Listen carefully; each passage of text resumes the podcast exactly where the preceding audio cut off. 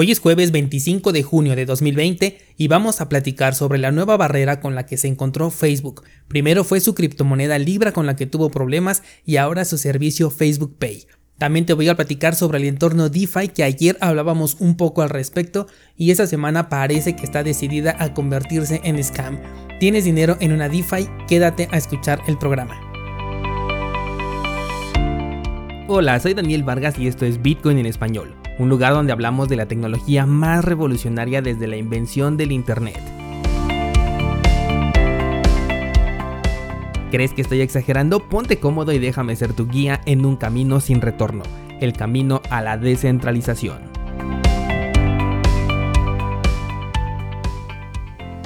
Antes de comenzar con las noticias, quiero decirte que esta semana iniciamos con el curso Cómo hacer trading desde tu celular. Te voy a enseñar la operativa tradicional y cómo podemos utilizar tanto servicios nativos como de terceros para poder gestionar nuestras órdenes y operaciones desde cualquier lugar con conexión a internet y nuestro celular.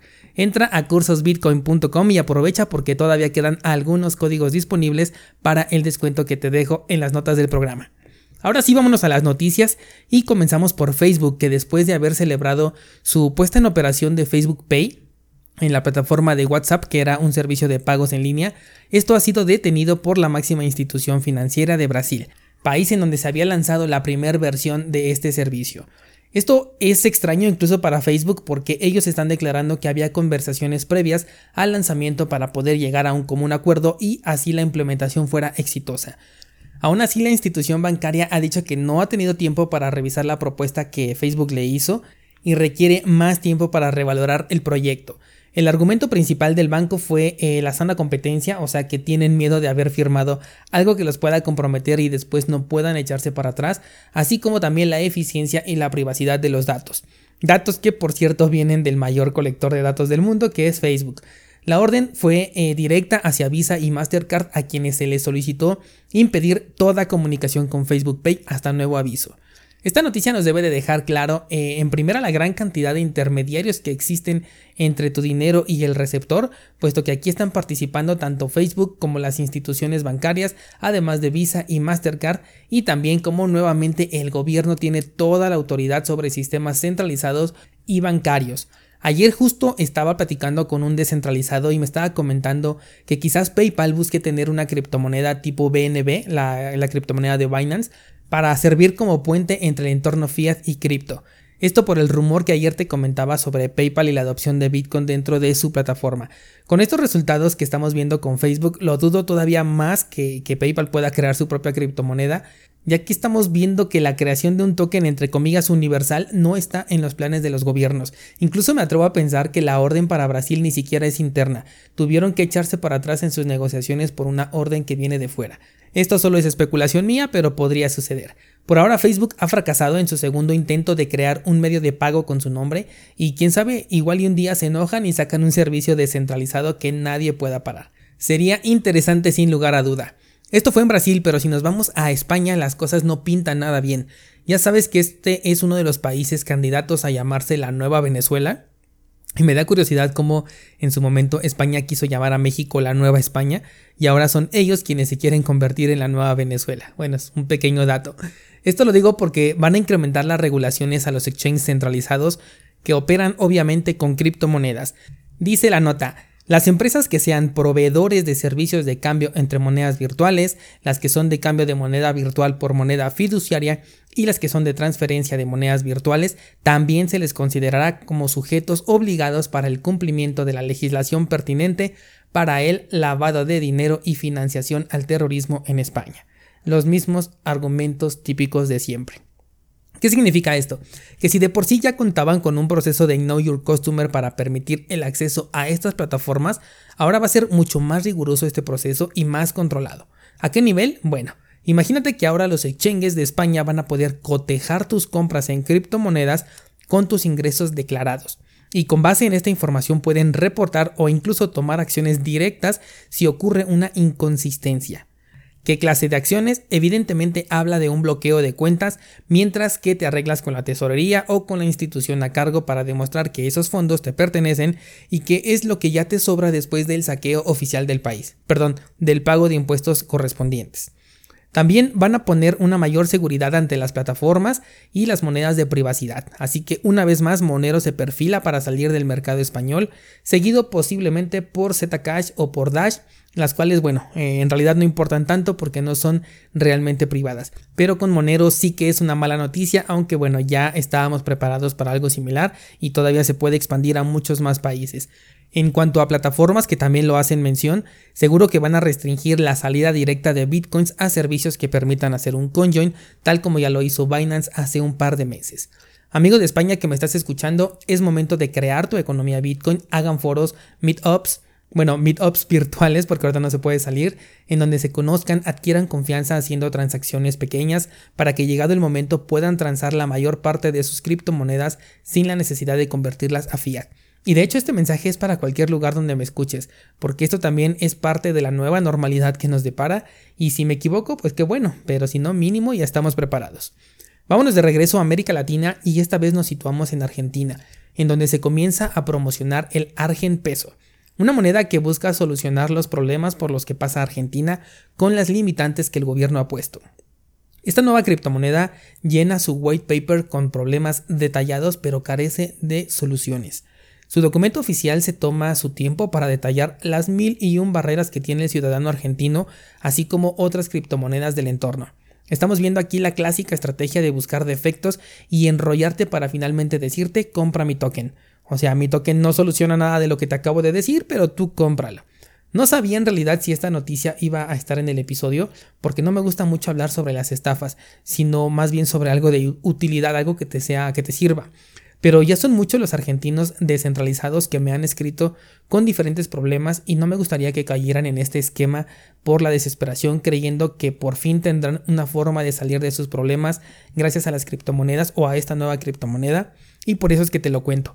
Pero hay algo más, hay un detalle que me hizo decir definitivamente tengo que contarles esto y es que una vez que entré a su página web me encontré primeramente con el típico marketing psicológico de la escasez que ahí entras a la página y te dice que estás a poco tiempo de perderte una oportunidad que creías que jamás ibas a tener.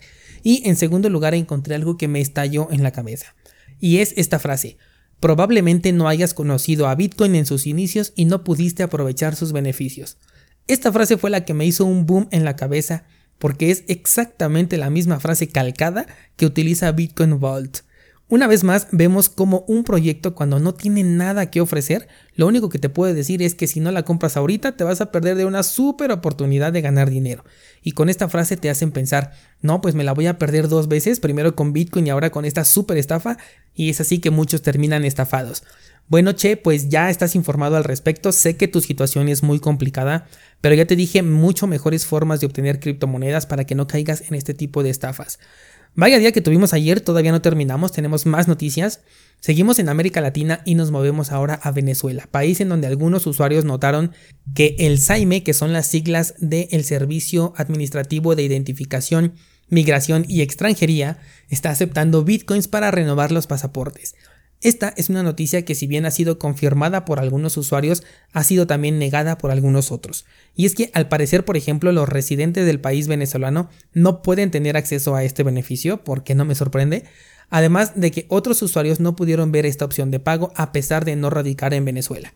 Por lo que queda entendido que por lo menos se están realizando pruebas y tal parece que la implementación va a estar hecha con BTC Pay Server, que es un procesador de pagos con criptomonedas del cual tienes un curso completo en cursosbitcoin.com y con el cual puedes ofrecer pagos con Bitcoin, Litecoin e incluso Lightning Network desde tu página web o tu tienda en línea. Ya se veía notar el que el gobierno de Maduro estaba acumulando Bitcoin y no me sorprende esta acción. Finalmente, si se llega a activar para los usuarios del país, no recomendaría utilizarlo por ningún motivo, porque es una forma legal, pacífica y práctica para despojar a los venezolanos de sus bitcoins que tanto trabajo les está costando conseguir, porque te están ofreciendo un canal de salida, o sea, para que te deshagas de tus bitcoins, pero no te están ofreciendo un canal de entrada, un canal para que puedas acceder a ellos de manera sencilla.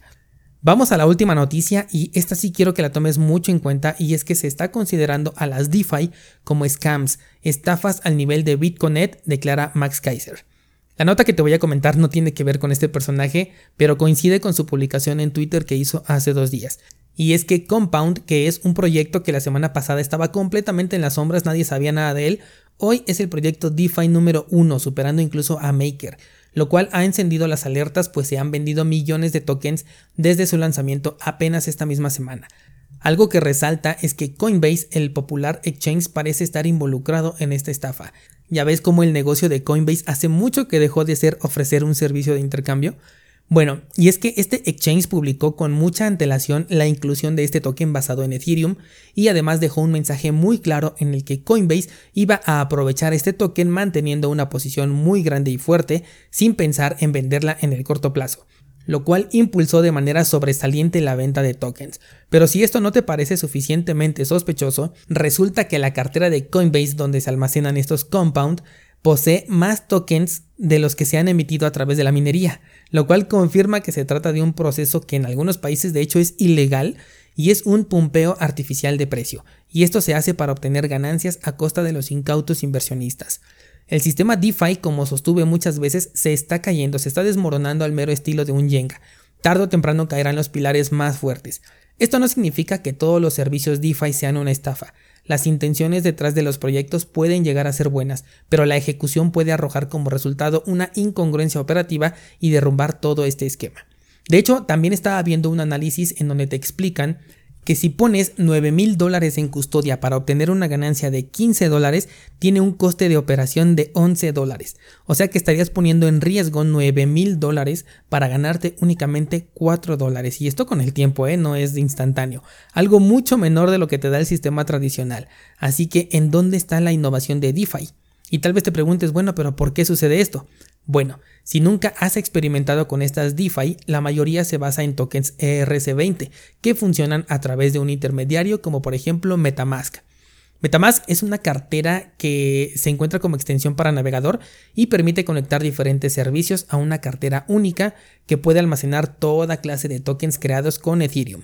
El problema es que como debes saber las transacciones que se hacen con Ethereum generan una comisión que se paga en gas, y esto aplica también para todos los tokens que están basados en esta cadena de bloques de Ethereum.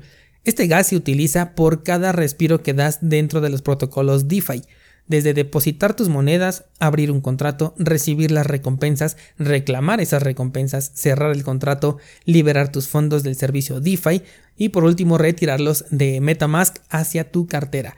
Por cada uno de estos pasos vas a estar pagando una comisión en gas. Y con toda esta serie de comisiones tus rendimientos se ven mermados en más de un 50%, haciendo que los intereses que otorgan estas plataformas, que de por sí para mí no eran nada atractivos comparados con el riesgo que tienes que tomar, ahora sean insignificantes. No conforme, todo este auge de la burbuja DeFi ha provocado que las comisiones en Ethereum se incrementen, así que todas las comisiones que te mencioné anteriormente, a todas ellas agrégales un plus. Y como Ethereum no ha resuelto su problema de escalabilidad, también está involucrado en este problema al grado de tener en este momento las comisiones más altas de los últimos dos años. Te voy a dejar el enlace al artículo en las notas de este programa porque viene bastante detallado matemáticamente hablando eh, sobre lo que son las comisiones y el por qué llegarías a tener hasta un saldo negativo que con palabras me resultaría más difícil de explicártelo. Te invito a que le des una revisada a este artículo, sobre todo si eres un fan de las DeFi o en algún momento has considerado invertir en alguno de estos protocolos. Finalmente, como te dije ayer, cada quien puede hacer lo que guste con su dinero, pero al menos de este espacio de Bitcoin en español saliste informado y completamente consciente de los riesgos que estarías aceptando. Si quieres aprender más sobre el espacio de las criptomonedas, entra a cursosbitcoin.com, donde ya vamos por el curso número 18 dedicado 100% a los aspectos teóricos y prácticos de Bitcoin y las criptomonedas. Aprovecha porque todavía quedan algunos cupones de descuento y te lo voy a dejar también en las notas de este programa.